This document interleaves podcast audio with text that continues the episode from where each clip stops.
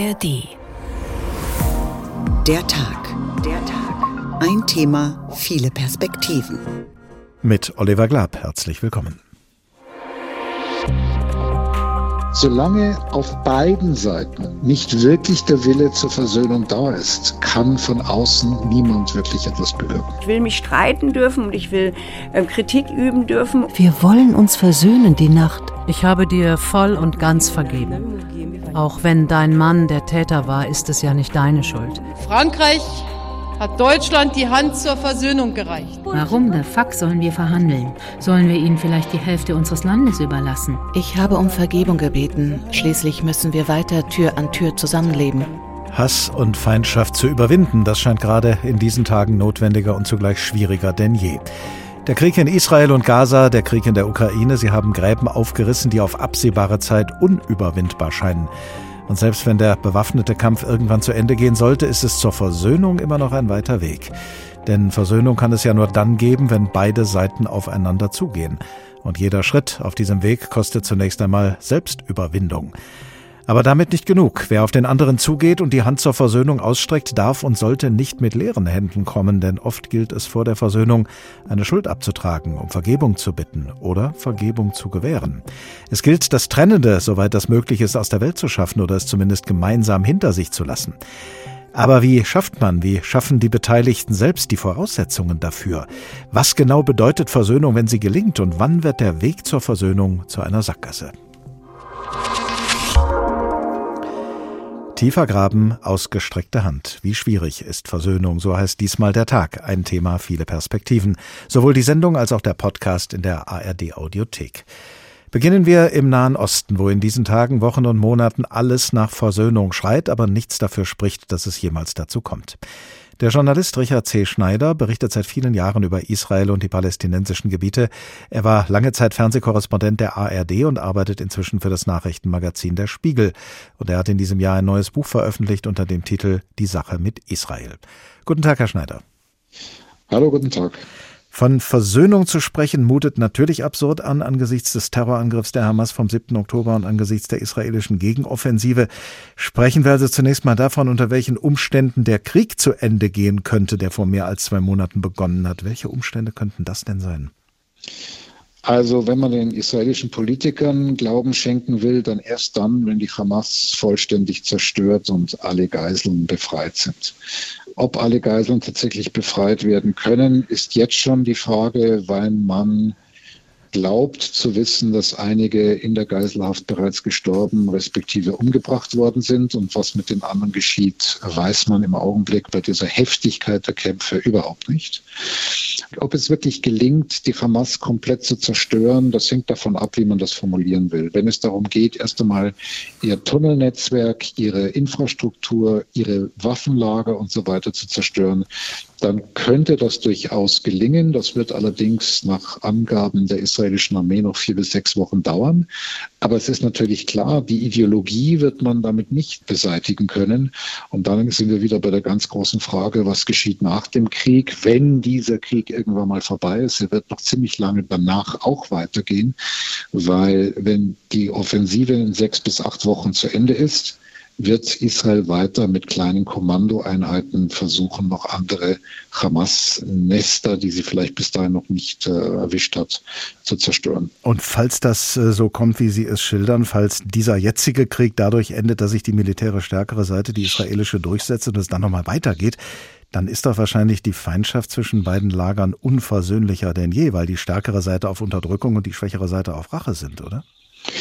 Ja, das ist das Problem. Ich glaube, nach dem, was am 7. Oktober passiert ist, ist natürlich von Versöhnung überhaupt nicht mehr zu reden. Und dieses wirklich äh, unmenschliche, barbarische Massaker, das da geschehen ist, ist ein solches Trauma für die israelische Gesellschaft, dass sie jetzt auch das Problem haben werden, nach diesem Krieg und nach dieser Erfahrung so verwundbar auf eigenem Boden zu sein.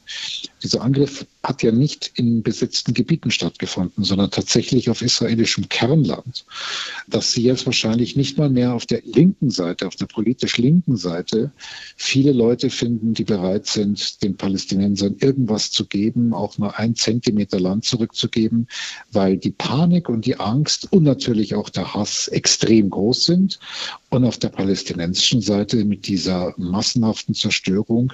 Und wenn die Zahlen der Hamas stimmen, dass angeblich insgesamt etwa 18.000 Menschen schon gestorben sind bei diesem Gegenangriff der Israelis, da werden sie natürlich auch keine Freundschaft mit Israel suchen. Hat es denn wenigstens vor Beginn dieses Krieges auf beiden Seiten Menschen gegeben in einer ja einigermaßen großen Anzahl, ja, die versöhnlich äh, miteinander umzugehen bereit waren?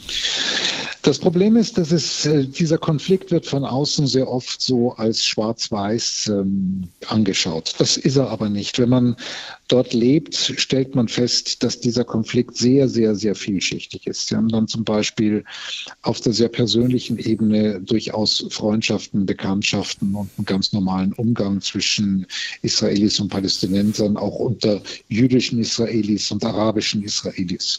Sie haben auf der nächsten Ebene in der Zusammenarbeit oft ein sehr gutes Verhältnis, allerdings dann manchmal auch so, dass man sich privat nicht näher kommt. Dann haben Sie ein Arbeitsverhältnis, Verhältnis von Israelis, die Palästinensern aus den besetzten Gebieten Arbeit geben. Die brauchen diese Arbeit, die verdienen bei den Israelis auch mehr, als sie zu Hause verdienen würden, werden aber von denen nicht sehr nett behandelt. Und so geht das dann durch alle Schichten hindurch, bis wir dann im Makro sind bei dem ganz großen Konflikt. Aber man darf auch nicht vergessen, dass die palästinensische Autonomiebehörde von Palästinenserpräsident Mahmoud Abbas in Sicherheitsfragen wahnsinnig eng mit der israelischen Armee kooperiert. Davon profitieren beide Seiten. Die Israelis natürlich, weil die Palästinenser im Westjordanland damit auch Terror unterbinden. Aber die israelische Armee hilft auch der palästinensischen Autonomiebehörde zu überleben, weil sie sehr häufig Attentate oder Umsturzkomplotte der Hamas verhindert hat und so Palästinenser Präsident Abbas an der Macht bleiben konnte. Das israelische Militär hat ja zu Beginn der Bodenoffensive auch gesagt, ein Sprecher jedenfalls, äh, die Hamas ist unser Feind, nicht die palästinensische Zivilbevölkerung. Wenn das ernst gemeint sein sollte, könnte es ja ein Schritt sein, wenn die jetzigen Kampfhandlungen mal vorüber sind, dass man diesen Unterschied auch deutlich macht von israelischer Seite, dass man vielleicht auf die palästinensische Zivilbevölkerung stärker zugeht, als das bisher der Fall war. Also ich fürchte, das wird mit dieser rechtesten Regierung, die es je in der israelischen Geschichte gegeben hat, nicht geben. Sie haben in dieser Regierung Rechtsextremisten, die durchaus auch rassistisch sind. Die Frage ist, ob diese Regierung überleben wird. Diese Regierung war ja schon unter massivem Beschuss sozusagen durch die eigene Zivilbevölkerung, als sie seit Januar versucht hat, eine Justizreform durchzusetzen, die de facto eine Aufhebung der Gewaltenteilung bedeutet hätte und damit das Ende der Demokratie. Die Wut auf Netanyahu, auf diese Regierung, die mitverantwortlich ist für das komplette Versagen auch der Sicherheitsorgane am 7. Oktober ist riesengroß und möglicherweise wird es nach diesem Krieg dann erst einmal wieder in der Innenpolitik brodeln, weil es wahrscheinlich Proteste geben wird, massive Proteste, um diese Regierung hinwegzufegen. Wenn beide Seiten miteinander in diesen Konflikt so verbissen sind, wie Sie das gerade auch nochmal geschildert haben. Und wenn es auf beiden Seiten dann jeweils auch nochmal sehr komplexe Konstellationen gibt, dann könnte man ja annehmen, dass am ehesten vielleicht Außenstehende in der Lage wären, dafür Frieden, für Versöhnung, für eine Beseitigung dieses Konflikts zu sorgen. Können denn Außenstehende, seien es ausländische Regierungen oder internationale Organisationen, können die irgendwas tun, um zu einer Versöhnung des Konflikts beizutragen?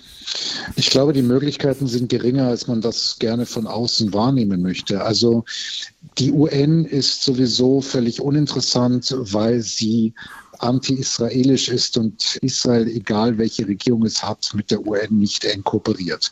Die Europäer sind wie sehr oft in der Außenpolitik oftmals uneins, haben nicht weder die militärische noch die politische Macht etwas durchzusetzen. Sie können dann nur flankierend mit Wirtschaftshilfe und anderen Dingen unterstützen.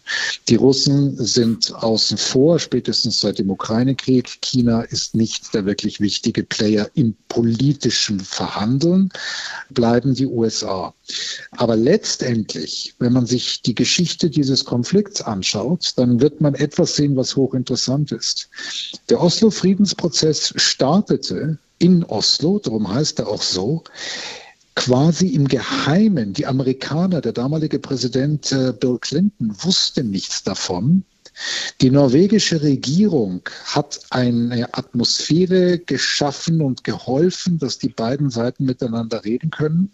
Und als dann Israel und damals noch Yasser Arafat, der Palästinenserführer Yasser Arafat, sich einig waren, dann wurden die Amerikaner informiert und dann übernahmen die Amerikaner. Und das heißt aber im Klartext, solange auf beiden Seiten nicht wirklich der Wille zur Versöhnung da ist, kann von außen niemand wirklich etwas bewirken.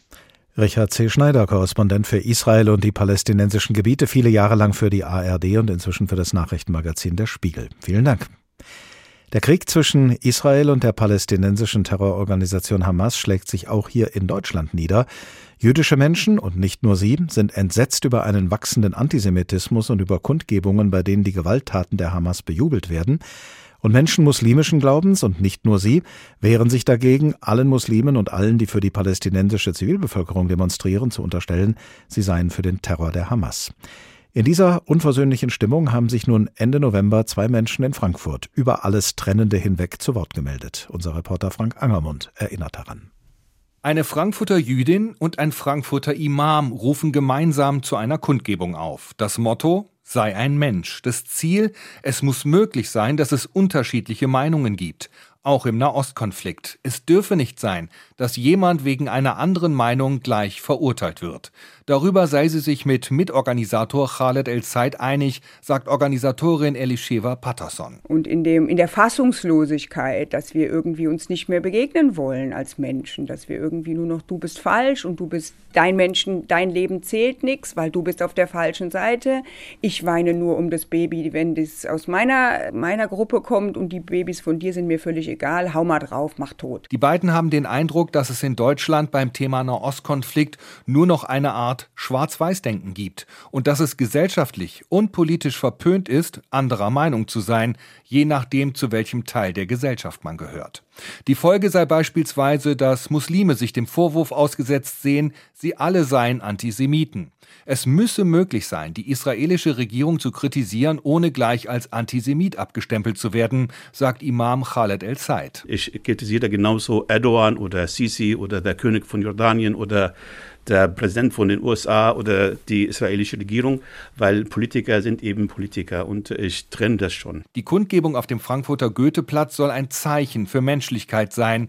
Jeder müsse in einer Demokratie andere Meinungen aushalten können, sagt Elisheva Patterson. Also wenn Khaled und ich lange genug sprechen, können wir uns bestimmt auch anfangen zu streiten bei, bei, bei Punkten, die wir unterschiedlich bewerten.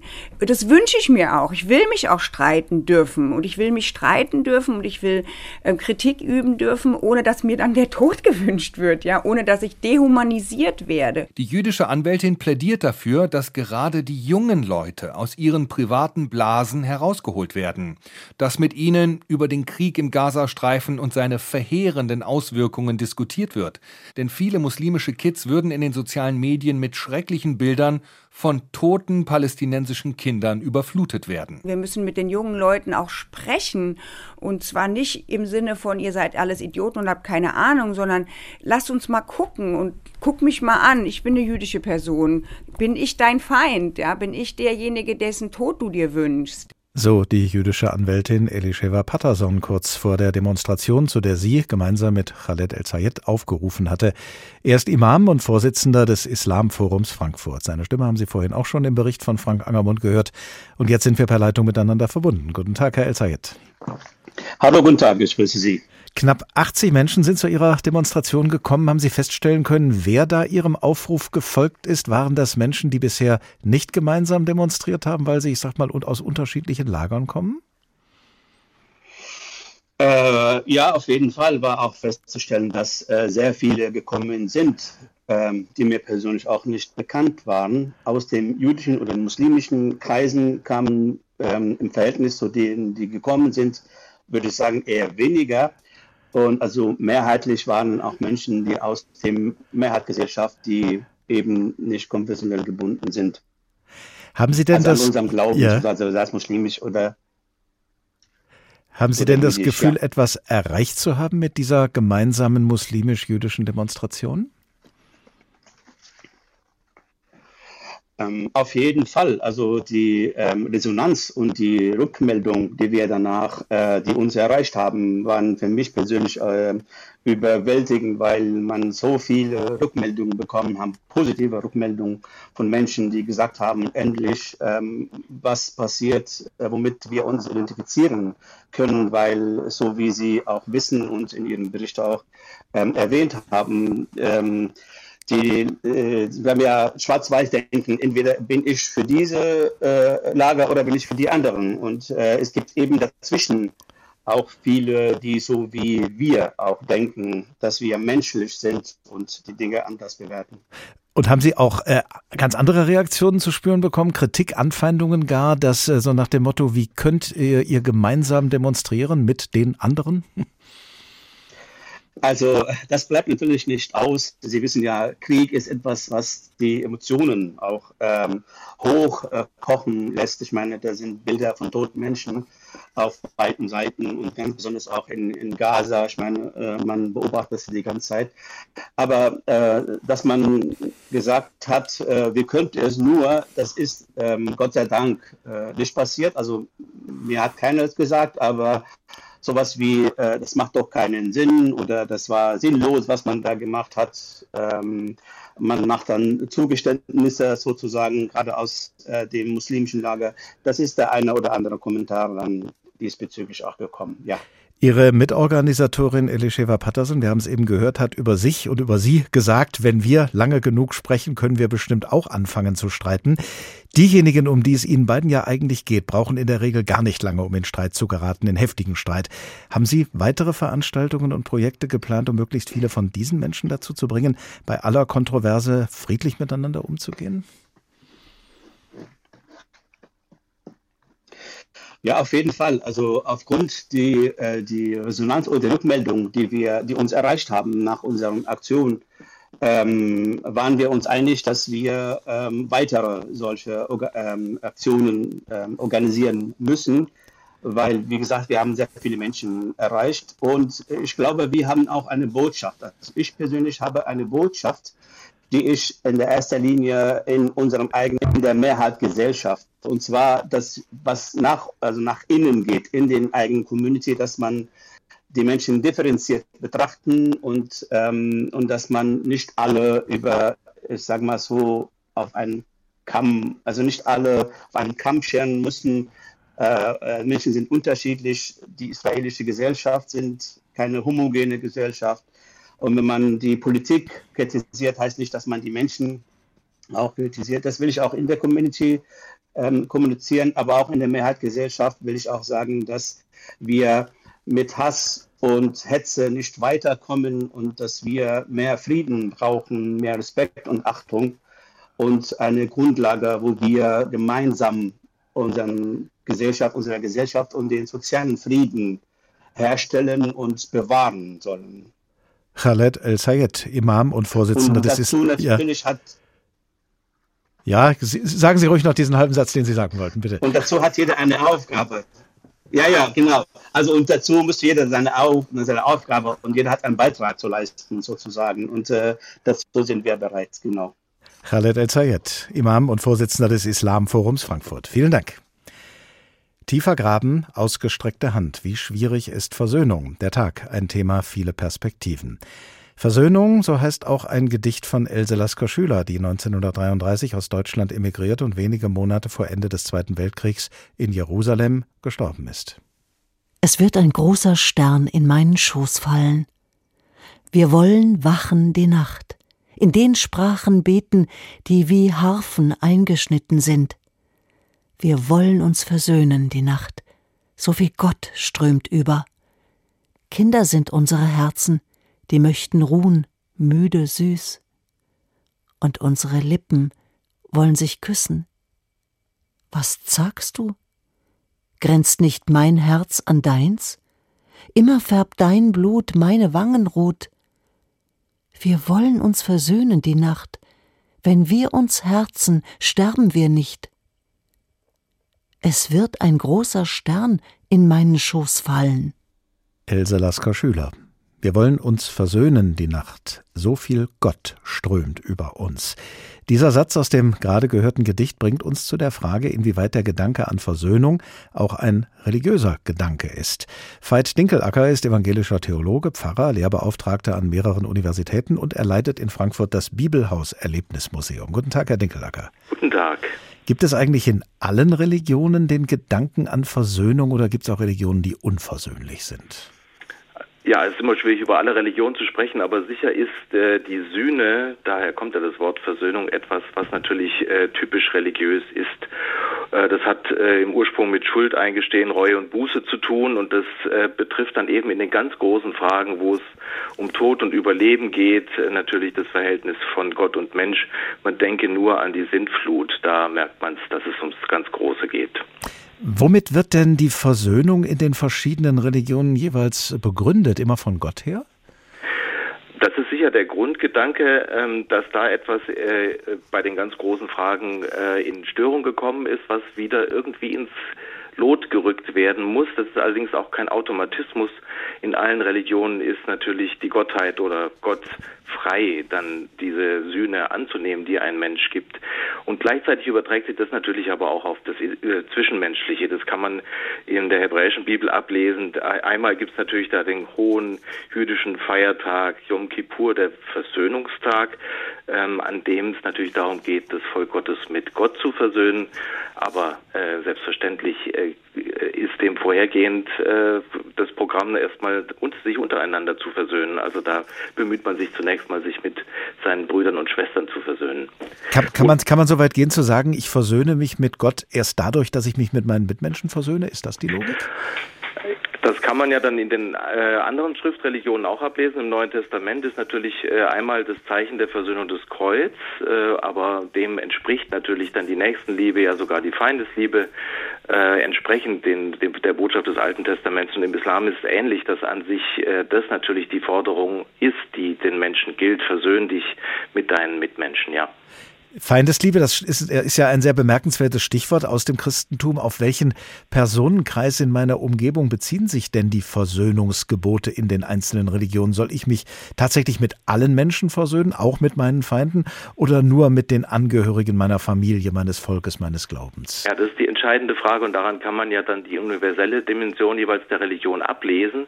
Bei den Schriftreligionen gibt es ja am Schluss die ganz große Versöhnung mit Gott und da kommt tatsächlich die Versöhnung von Gott her äh, der dann äh, Gott entscheidet, dann wer zu ihm gehört. Und da hoffen, glaube ich, alle, dass es möglichst viele sind, wenn nicht eben doch alle. Welche Voraussetzungen müssen eigentlich erfüllt sein, erfüllt werden? Welche Schritte sind zu tun, damit es zur Versöhnung im religiösen Sinne kommen kann? Ja, also da geht es schlicht und einfach darum, sich darum zu kümmern, äh, äh, dass der andere sich mit einem begegnet ähm, und äh, man tatsächlich übereinskommt, einander zuhört. Ähm, das äh, kann man ja auch im Alltag äh, ablesen, wie das dann funktioniert. Ähm, Im Einzelnen geht es unter Umständen da tatsächlich um einen Täter-Opfer-Ausgleich, wenn es um ganz große Fragen geht. Ähm, manchmal kann man aber vielleicht Versöhnung auch herstellen, sogar ohne Vergebung. Also manchmal ist es ja gar nicht möglich, bei ganz furchtbaren Dingen einander zu vergeben, aber sich vielleicht trotzdem zu vergeben und dadurch vielleicht Versöhnung herzustellen. Auf dem Weg zur Versöhnung kann man ja auch nochmal unterscheiden zwischen äußeren Voraussetzungen, man muss eine Schuld abtragen, Buße tun, um Entschuldigung bitten, und inneren Voraussetzungen. Man muss sich ja vielleicht auch erstmal selbst überwinden, um die Hand zur Versöhnung zu reichen. Was sagen denn die verschiedenen Religionen darüber, wie weit ich dem anderen entgegenkommen soll? Bis zur Selbstverleugnung, vielleicht auch mehr, als der andere mir entgegenkommt? Ähm, wahrscheinlich würde man da als religiöser Mensch sagen, ähm, Gott kommt uns auch in allen großen Dingen entgegen und dem können wir entsprechen. Und deswegen ist kein Weg zu weit, äh, um tatsächlich Versöhnung zu suchen und hoffentlich auch zu finden. Veit Dinkelacker, evangelischer Theologe, Pfarrer, Lehrbeauftragter an mehreren Universitäten und Leiter des Bibelhaus Erlebnismuseums in Frankfurt. Vielen Dank. Danke. Frankreich hat Deutschland die Hand zur Versöhnung gereicht. Deutschland wird das nie vergessen. Das hat 2009 die damalige Bundeskanzlerin Angela Merkel gesagt. Wir haben das ganz zu Beginn der Sendung mal kurz gehört. Wie steinig der Weg zu dieser Versöhnung war, wie viel Verachtung und Feindschaft, wie viel Hass und Gewalt das deutsch-französische Verhältnis über Generationen hinweg geprägt haben und wie es dann doch gelang, all dieses Trennende zu überwinden, das schildert uns jetzt mein Kollege Thorsten Schweinhardt. 1875 wird in der nordrhein-westfälischen Stadt Detmold das Hermannsdenkmal eingeweiht. In seiner Rechten hält Hermann ein Schwert, sieben Meter lang, und es ist nach Westen gerichtet, auf Frankreich, den Erbfeind. Zwischen den beiden mächtigen Nationen links und rechts des Rheins gab es in ihrer Geschichte immer wieder mal Reibereien. Der Mythos von einer Erbfeindschaft, die Franzosen und Deutsche quasi von Geburt an zu natürlichen Gegnern stempelt, ist jedoch erst eine Erfindung des 19. Jahrhunderts und des aufkommenden Nationalismus. 1813 reimte der deutsche nationale Dichter Ernst Moritz Arndt Das ist des deutschen Vaterland, wo Zorn vertilgt den welschen Tand, wo jeder Franzmann heißet Feind, wo jeder Deutsche heißet Freund. Da steckte Deutschland gerade mitten in den Befreiungskriegen gegen Napoleon, den französischen Kaiser. Trotzdem, nicht alle Deutschen stimmten in diesen frankophoben Refrain ein. Johann Wolfgang von Goethe zum Beispiel schrieb 1830 in einem Brief an seinen Sekretär Eckermann Ich hasste die Franzosen nicht. Wie hätte ich auch eine Nation hassen können, die zu den kultiviertesten der Erde gehört und der ich einen großen Teil meiner eigenen Bildung verdanke? Dass die Nationalisten mit ihrem Franzosenhass mehr und mehr den Ton angaben, konnte auch Goethe nicht verhindern. Auf brutalste Weise spiegeln das die beiden Weltkriege wider. Und wir, jeder Stoß, Erst nach Ende des Zweiten Weltkriegs setzte sich langsam der Gedanke durch, dass in einem völlig zerstörten Europa niemand eine deutsch-französische Erbfeindschaft gebrauchen konnte. Bundeskanzler Konrad Adenauer Man kann kein Europa schaffen, wenn Spannungen zwischen Frankreich und Deutschland fortgesetzt die Entscheidungen beeinflusst hätten. Ein erster Schritt war 1950 ein von Frankreich vorgelegter Plan für eine europäische Gemeinschaft für Kohle und Stahl, aus der später die Europäische Union hervorging. 1950 entstand auch die erste Städtepartnerschaft zwischen Ludwigsburg bei Stuttgart und der französischen Stadt Montbéliard. Viele weitere solcher Partnerschaften folgten. Das 1963 gegründete deutsch-französische Jugendwerk veranstaltete Austauschprogramme, an denen bis heute über acht Millionen Jugendliche aus Frankreich und Deutschland teilgenommen haben. In diesem Jahr feiert das Jugendwerk sein 60-jähriges Bestehen. Und 1963 unterschrieben Charles de Gaulle und Konrad Adenauer den Vertrag über die deutsch-französische Freundschaft. De Gaulle und Adenauer küssen sich nach französischer Sitte auf beide Wangen und damit ist die Aussöhnung zwischen den beiden Nachbarvölkern verbrieft und gesiegelt. Die Zusammenarbeit beider Länder nahm Fahrt auf. Besonders Helmut Schmidt und Valéry Giscard d'Estaing füllten die deutsch-französische Freundschaft durch ihr herzliches Verhältnis mit Leben. Wir müssen unsere Bande noch fester knüpfen. Dafür sorgten auch François Mitterrand und Helmut Kohl. Am meisten in Erinnerung bleibt ihr gemeinsames Gedenken 1984 auf dem Soldatenfriedhof von Verdun. Franzose und Deutscher Hand in Hand auf einem der blutigsten Schlachtfelder in der Geschichte beider Länder. Soweit der Kollege Thorsten Schweinhardt über eine Erbfeindschaft, die von nationalistisch gesinnten Menschen geschürt, in zwei verheerenden Weltkriegen gewaltsam ausgetragen und erst danach durch viel persönlichen Einsatz auf beiden Seiten und viele persönliche Begegnungen untereinander überwunden wurde. Behalten wir all das in den folgenden Minuten im Hinterkopf, wenn wir jetzt auf den Balkan schauen, auf die Staaten und Bevölkerungsgruppen des ehemaligen Jugoslawien und dabei vielleicht Parallelen entdecken. Nach dem Zerfall Jugoslawiens hat es in den 90er Jahren mehrere Kriege auf dem Balkan gegeben, von 1992 bis 95 den Bosnienkrieg, in dem mehr als 100.000 Menschen getötet und mehr als zwei Millionen Menschen vertrieben worden sind, und in den Jahren 1998 und 99 dann den Kosovo-Krieg. Mit diesen Kriegen und ihren Nachwirkungen beschäftigt sich seit vielen Jahren Professor Florian Bieber, Politikwissenschaftler und Zeithistoriker an der Universität Graz und Autor des gerade erschienenen Buches Pulverfass Balkan. Guten Tag. Guten Tag. Nicht nur Jugoslawien war ein Vielvölkerstaat, sondern auch in jeder seiner ehemaligen Teilrepubliken leben bis heute mehrere Bevölkerungsgruppen. Wie sehr prägen denn die Balkankriege der 90er Jahre und die Erinnerung daran heutzutage den Alltag in diesen Staaten? Also gerade die Staaten, die den Krieg aktiv miterlebt haben, also Kroatien, Bosnien-Herzegowina, Serbien und Kosovo, dort sind die Kriege nach wie vor sehr präsent. Das heißt, es gibt zahlreiche Gedenkveranstaltungen jedes Jahr, die an den Krieg aus der jeweiligen Perspektive erinnern, die sozusagen die meist nationalen Narrative bestätigen. Es gibt viele persönliche Erinnerungen, natürlich Erinnerungen an Vertreibungen, aber auch an Krieg selber.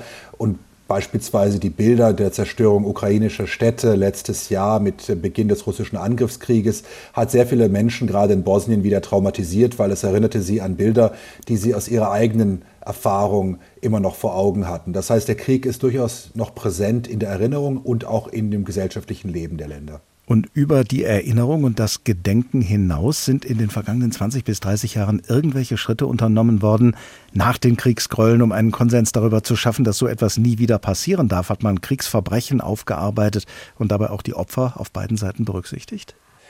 Ja, die Kriegsverbrechen wurden aufgearbeitet, aber in erster Linie durch das Internationale Strafgerichtshof in Den Haag. Und das war auch eine Bedingung der Europäischen Union, dass alle Länder mit ihm zusammenarbeiten mussten. Deshalb landete der serbische Präsident Slobodan Milosevic auch vor diesem Tribunal und viele andere Kriegsverbrecher, die verurteilt wurden. Das Problem ist aber, das war eben nicht ausreichend, weil letztlich konnten in den Ländern selber die Urteile als entweder Bestätigung der eigenen nationalen Erzählung gesehen werden oder als Verschwörung des Westens gegen die Wahrheit, sodass man also damit wirklich nicht den Drang hatte, die Vergangenheit aufzuarbeiten. Und viele der Regierungen fanden es sehr viel leichter, eigentlich die Erzählungen der 90er Jahre aufrechtzuerhalten, das heißt die nationalistischen Interpretationen aufrechtzuerhalten, indem man sich selber meist als Opfer und die anderen als Täter sah. Und da hat sich ich würde sagen, man könnte nicht sagen, dass sich nichts geändert hat. Teilweise ist es sogar schlimmer geworden, gerade in Serbien oder auch in dem serbisch dominierten Teil Bosnien-Herzegowinas, der Republika Srpska. Da wird heute wirklich offen, werden offen die Kriegsverbrecher wie Ratko Mladic und Radovan Karadzic, also die wichtigsten Antreiber der Kriegsverbrechen in Bosnien, zelebriert. Es gibt Graffiti, es gibt, ihnen wird oft Dank ausgesprochen im öffentlichen Raum. Und all das bedeutet eigentlich, dass diese kritische Auseinandersetzung eigentlich nicht stattgefunden hat. Außer in kleinen Kreisen von Intellektuellen Intellektuellen, von Zivilgesellschaft, aber das hat keine weiteren Kreise gezogen. Das heißt, Teile der politischen Eliten halten Hass und Feindschaft zwischen den verschiedenen Bevölkerungsgruppen offenbar absichtlich wach, schüren sie gar, so wie im 19. Jahrhundert der Mythos von der deutsch-französischen Erbfeindschaft immer wieder belebt worden ist, wie wir eben gehört haben. Verfängt das denn innerhalb der Bevölkerung, die doch unter diesen Kriegen so sehr gelitten hat? Es funktioniert dort, wo heute auch noch offene Konflikte herrschen. Also gerade zwischen Kosovo und Serbien wirkt es nach wie vor. Also die serbischen Medien beispielsweise benutzen eben diese Begriffe. Sie benutzen das Wort Schipta für Albaner, was also ein Schimpfwort ist, und beschreiben immer wieder Bedrohungen, ethnische Säuberungen und ähnliches, die den Serben im Kosovo drohen. Das heißt, da ist dieses Bedrohungsszenario nach wie vor sehr groß. Auch in Bosnien selber funktioniert das. Die Idee dieser Erbfeindschaften werden dort zwar nicht so genannt, aber werden sehr, sehr stark gehegt und gepflegt, gerade von den nationalistischen Medien, die oft von staatlicher Seite kontrolliert werden und die letztlich auch dem Machterhalt einiger Politiker in der Region dienlich sind. Die westliche Staatengemeinschaft hat sich ja sehr stark eingeschaltet in die Balkankriege damals, hat militärisch interveniert, hat vermittelt, hat Friedensabkommen herbeigeführt mit dem Ziel, dass dann am Ende irgendeine Versöhnung passiert weil eben Europa einen Krieg auf dem Balkan genauso wenig brauchen kann wie eine deutsch-französische Erbfeindschaft. Haben die politisch Verantwortlichen im Westen dabei womöglich die verfeindeten Lager überfordert, ihre Bereitschaft zur Versöhnung überschätzt? Ich würde einfach sagen, die Europäische Union hatte keinen lang genugen Atem dabei. Das heißt, sie glaubte, dass äh, erst einmal die Aufarbeitung durch das Tribunal ausreichen würde und dann der Sog der Europäischen Union würde ausreichen, dass die Länder demokratisch geführt sind und sich mit ihrer Vergangenheit auseinandersetzen. Und das war ein Irrglauben.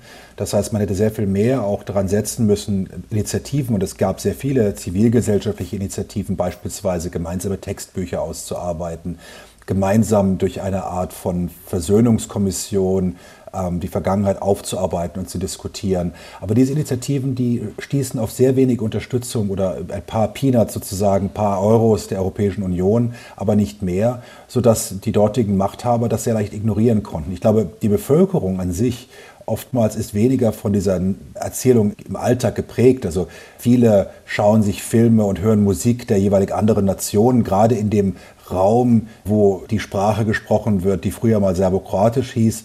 Da kommuniziert man sehr gut über die Grenzen hinweg. Man versteht sich ja, man spricht ja die gleiche Sprache, man hört die gleiche Musik. Ich glaube, die größten Hindernisse sind zwischen Serben und Albanern, weil dort wird tatsächlich eine andere Sprache gesprochen und dort sind die Hindernisse höher. Aber egal, wo man hinschaut, glaube ich, gab es einfach nicht genug Bemühungen der Europäischen Union, das, äh, da eine grundlegende Aufarbeitung anzustoßen und zu unterstützen. Das, was Sie gerade zu den sprachlichen Berührungspunkten der verschiedenen Völker äh, gesagt haben, das bringt uns zu dieser Deklaration zur gemeinsamen Sprache der Kroaten, Serben, Bosniaken und Montenegriner. Die ist 2017 von Intellektuellen verfasst worden. Und zu denen, die unterzeichnet haben, gehören auch Sie, Herr Professor Bieber. Sehen Sie da drin ein gewisses Versöhnungspotenzial in dieser Deklaration? Ja, der Versuch war einerseits wissenschaftlich dem gegenzuhalten, dass die Sprache, die eben durch Gemeinsamkeiten geprägt ist, in nationale Kategorien aufgeteilt wird. Natürlich kann man sie unterschiedlich benennen, aber letztlich ist es eine Sprache, die auch eben einen Kommunikationsraum ermöglicht und den viele Menschen tatsächlich nutzen. Und dieser Raum sollte an sich gefördert werden. Ob man ihn nun serbisch, kroatisch, montenegrinisch oder bosnisch bezeichnet, ist zweitrangig, aber in erster Linie sollte man beachten, dass es eben ein Raum ist, wo man gemeinsame Literatur lesen kann, wo man Zeitungen lesen kann und wo Menschen in der Lage sind, eben Gemeinsamkeiten zu entdecken und nicht nur durch die Spaltungen und Trennungen geprägt zu sein. Und das entspricht eigentlich sehr viel mehr der gelebten Realität als das, was Politiker oftmals propagieren. Das heißt also, die Menschen können durchaus in gewissen Situationen noch über ethnische Grenzen hinweg gut miteinander auskommen auf dem Balkan? Ich würde sagen, gerade dort, wenn es nicht um politische Fragen geht, nicht um Fragen von Status, von nationaler äh, Mythen und ähnlichem, aber wenn es darum geht, Konzerte zu hören, wenn es darum geht, Filme sich anzuschauen, dann sind diese Grenzen weitaus weniger wichtig, weil man eben die Gemeinsamkeiten, die sprachlichen Gemeinsamkeiten, auch die kulturellen Bezugspunkte zu Jugoslawien, war hat ja immerhin in einem Staat gemeinsam gelebt über mehrere Jahrzehnte, über viele Jahrzehnte. Das ist alles sehr viel wichtiger. Und wenn man die Politik und den Nationalismus außen vor lässt, und das kann man natürlich in der Alltagserfahrung sehr leicht machen, dann überwiegen die Gemeinsamkeiten oder zumindest sind die Gemeinsamkeiten groß genug, um diese Kommunikation wiederherzustellen. Und sie funktioniert im Alltag sehr oft, wenn die Menschen die Gelegenheit haben. Das Problem der Kriege ist, dass oftmals Menschen eben territorial getrennt leben und im Alltag überhaupt keine Gelegenheit haben, einen anderen zu treffen, der einer anderen Nation angehört. Aber wenn man das nun tut, und das tun Serben, die vielleicht im Urlaub nach Kroatien fahren oder auch Serben, die nach Albanien fahren im Urlaub oder Menschen, die auf ein Konzert gehen oder mit Erasmus, Studierende, die mit Erasmus ähm, in andere Unis gehen, die merken so oft, dass es da sehr viel mehr Gemeinsamkeiten gibt als Unterschiede. Professor Florian Bieber, Politikwissenschaftler und Zeithistoriker an der Universität Graz und Autor des gerade erschienenen Buches Pulverfass Balkan. Vielen Dank. Viele Menschen in Bosnien mit schrecklichen Erinnerungen an den Krieg der 90er Jahre seien erneut traumatisiert worden, als der Krieg in der Ukraine begonnen hat, haben wir gerade von Professor Bieber gehört. Und natürlich schauen wir in dieser Folge von der Tage ein Thema viele Perspektiven, ein Tag über die Versöhnung auch in die Ukraine, wo nicht einmal das nahende Weihnachtsfest mit seiner Friedensbotschaft irgendeinen Gedanken an Waffenruhe aufkommen lässt und schon gar nicht an Versöhnung. So klingt sie, die Vorweihnachtszeit an der Front im Osten der Ukraine. Und das nicht nur auf diesem Video, das die Armee Anfang Dezember veröffentlicht hat. Nur wegen Weihnachten stehen die Zeichen nicht auf Verhandlungen oder gar auf Versöhnung. Und Katharina aus Kiew drückt es drastisch aus. Warum der Fuck sollen wir verhandeln? Sollen wir ihnen vielleicht die Hälfte unseres Landes überlassen? Ist das vielleicht normal, was Putin da macht? Ein normaler Mensch beginnt doch nicht morgen um vier einen Krieg. Seit dem Beginn der russischen Großinvasion hat die ukrainische Armee zwar knapp 40.000 Quadratkilometer zurückerobert, doch die viel diskutierte Gegenoffensive dieses Sommers, sie ist gescheitert. Für Verhandlungen mit Angreifer Russland hat der ukrainische Präsident Volodymyr Zelensky die Bedingungen schon oft genannt.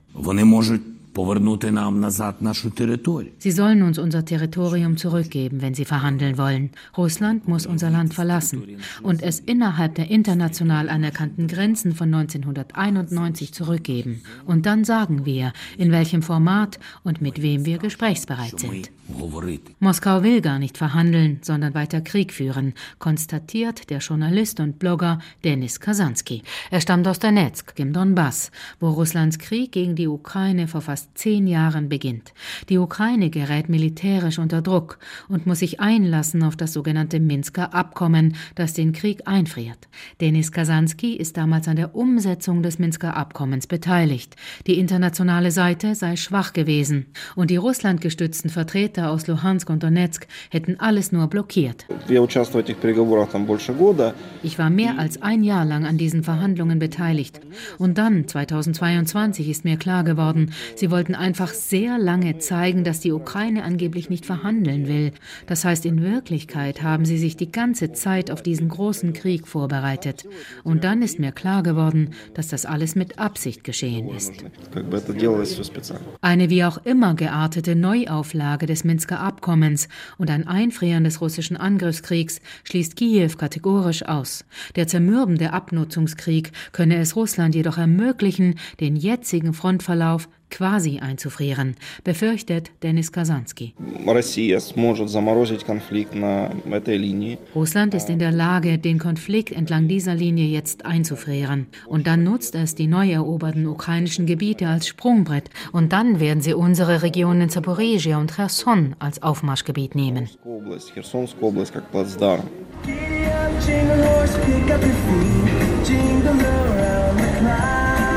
Wo es möglich ist, können sich die Menschen auf Weihnachtsmärkten ein wenig ablenken, so wie hier in Kiew. Doch sie wissen, dass die Vorweihnachtszeit in Wirklichkeit klingt wie entlang der Frontlinien im Süden oder im Donbass. Das berichtet unsere Korrespondentin Andrea Beer aus dem unversöhnlichen russischen Angriffskrieg gegen die Ukraine. Wie eine Flucht in ganz andere Welten oder wie ein Tagtraum mutet da das folgende Gedicht an. Es stammt von der Dichterin Rosa Ausländer, geboren 1901 in der ukrainischen Stadt Tschernowitz. Und auch dieses Gedicht trägt den Titel Versöhnung. Wieder ein Morgen ohne Gespenster. Im Tau funkelt der Regenbogen als Zeichen der Versöhnung. Du darfst dich freuen über den vollkommenen Bau der Rose, darfst dich im grünen Labyrinth verlieren und wiederfinden in klarerer Gestalt. Du darfst ein Mensch sein, arglos. Der Morgentraum erzählt dir Märchen. Du darfst die Dinge neu ordnen, Farben verteilen und wieder schön sagen. An diesem Morgen du Schöpfer und Geschöpf.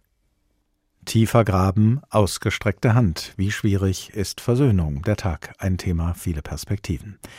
Bald 30 Jahre ist es her, dass in Ruanda in Ostafrika radikale Hutu etwa eine Million Tutsi ermordet haben.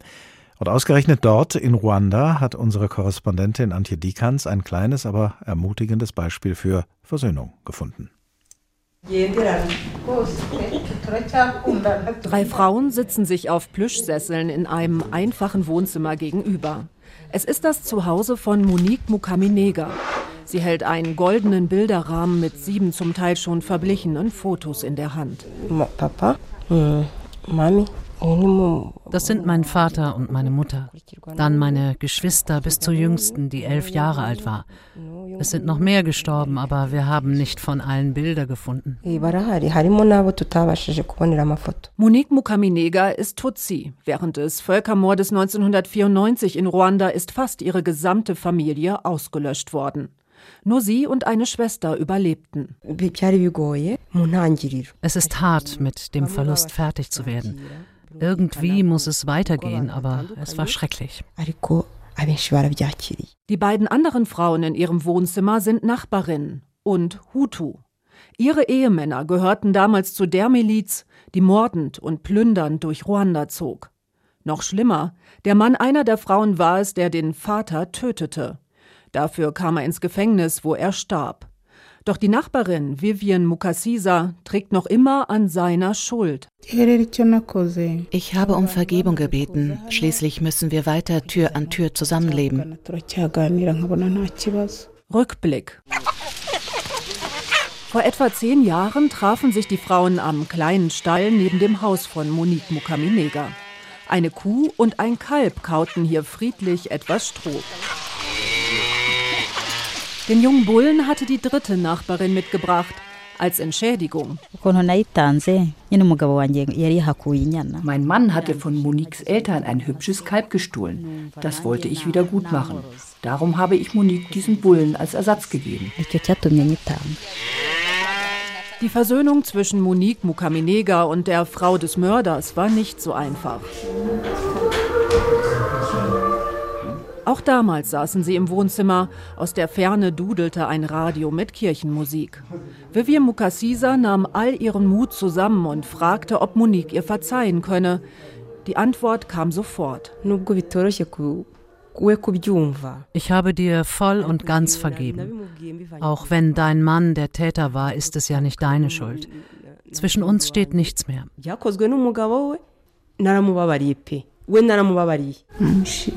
Ich bin froh.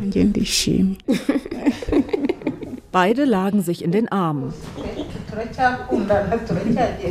Die Taten der Männer stehen nicht mehr zwischen ihnen. Monique Mukaminega meint, das sei wichtig für ihren Seelenfrieden. Vergebung befreit dich. Es war eine lange und schwere Reise, es so weit zu bringen. Aber jetzt können wir zusammen nach vorne schauen.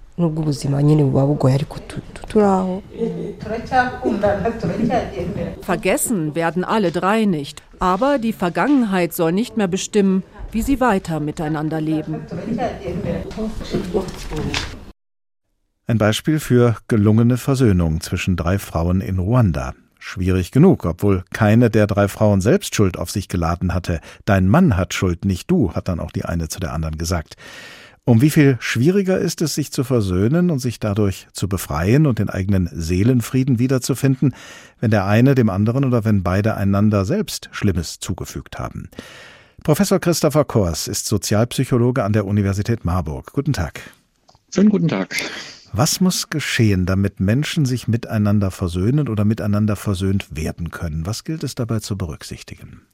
Im Grunde ist Versöhnung theoretisch gesehen recht einfach. Das ist in uns angelegt, äh, weil wir sehr stark in unserem Überleben eigentlich, kann man sagen, auf soziale Beziehungen angewiesen sind. Und wenn es uns sehr schwer fiele, uns zu versöhnen, dann würden wir ja relativ zügig alle möglichen unserer Beziehungen aufgeben wären ganz alleine. Und von daher kann man eigentlich davon ausgehen, dass wir evolutionär vorbereitet sind, uns zu versöhnen. Und äh, wenn das richtig funktioniert, dann sieht der Prozess eigentlich so aus, dass man mit Hilfe einer aufrichtigen Entschuldigung, indem man verständlich macht, warum man sich in der Vergangenheit äh, schlecht verhalten hat, verspricht, dass es sich ändert und in der Zukunft nicht wieder vorkommen wird, sich verständlich macht und auf der anderen Seite ähm, Empathie und Verständnis erzielt, um dann verziehen zu werden und ähm, versöhnliches Verhalten wieder zeigen zu können. Das wäre das ja, ja, ich wollte sagen, das wäre ja zu schön, um wahr zu sein, äh, wenn das alles evolutionär so in uns angelegt ist, die Sehnsucht nach Versöhnung. Gut, kennen wir, kennen wahrscheinlich viele von uns, dass man schon das Bedürfnis hat, was man immer so Harmoniebedürfnis nennt. Aber es scheinen ja auch andere Kräfte in der eigenen Seele zu walten, die also gerade der Versöhnung entgegenstehen. Wie kriegt man die denn ausgeschaltet? Ja, ähm, es gibt tatsächlich Schwierigkeiten, die das natürlich nicht so einfach machen, wie ich es eben dargestellt habe. Das liegt daran, dass man, wenn man zum Täter, zur Täterin geworden ist, sich leicht darin bedroht fühlen kann, dass man eben was Ungerechtes getan hat, ähm, was moralisch Fragwürdiges getan hat. Und wir haben eigentlich alle gelernt, dass man das nicht tun sollte. Das heißt, da ist so ein gewisser Widerspruch. Und den kann man natürlich versuchen, relativ leicht so aufzulösen, dass man leugnet, was man getan hat, dass man versucht, das zu rechtfertigen, dass es doch nicht so schlimm war, dass man auf dem, auf der Richtigkeit des eigenen Verhaltens beharrt. Und genauso auf Seiten der Person, die zum Opfer sozusagen geworden ist. Ähm, da sind es Gefühle herabgesetzt worden zu sein, gedemütigt worden zu sein, äh, sich unsicher zu fühlen.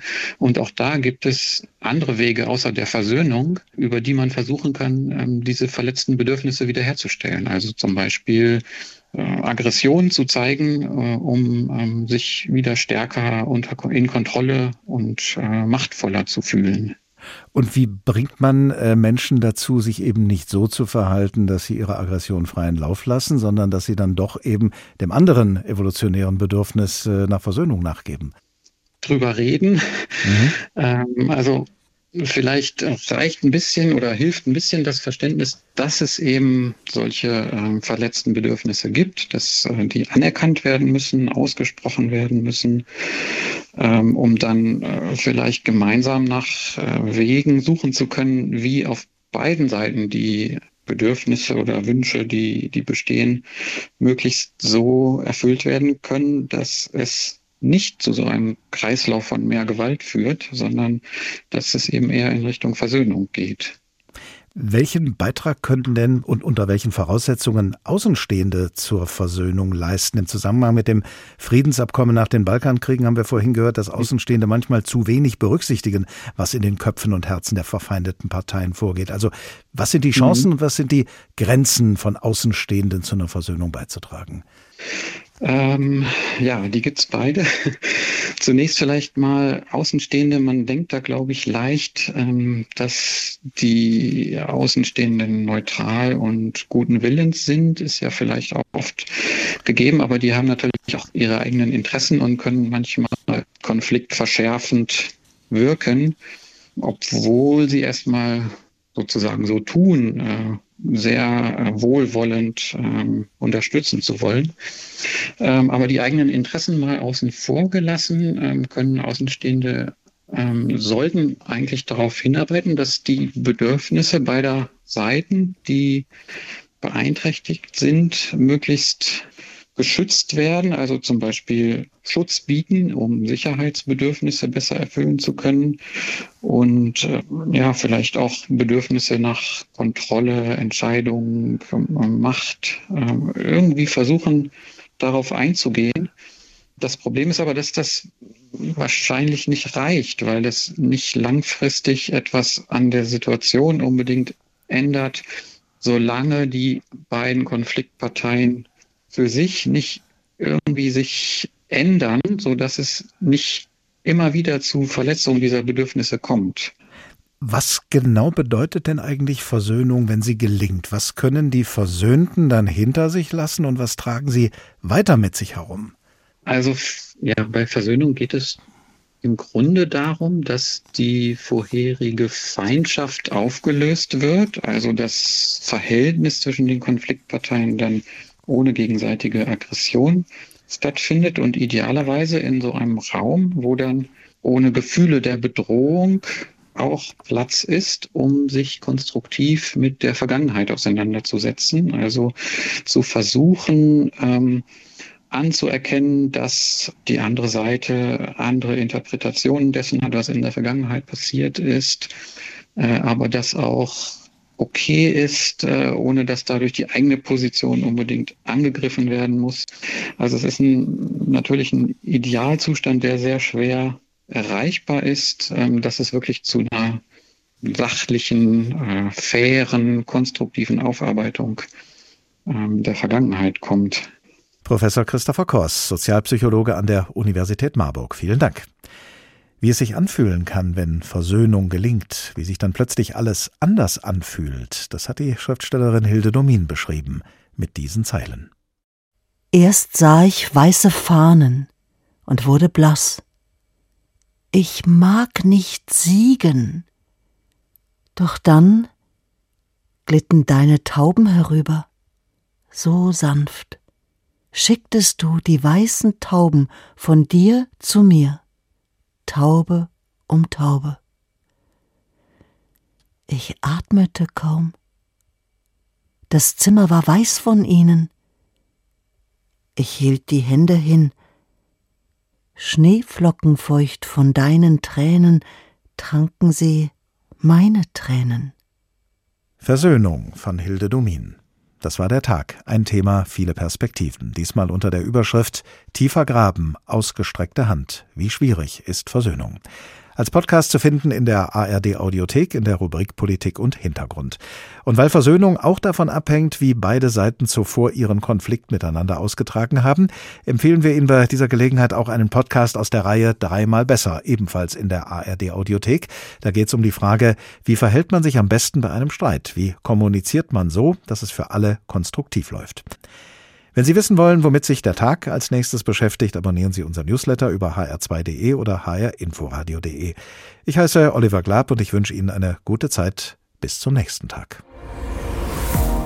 Der Tag. Der Tag. Ein Thema, viele Perspektiven.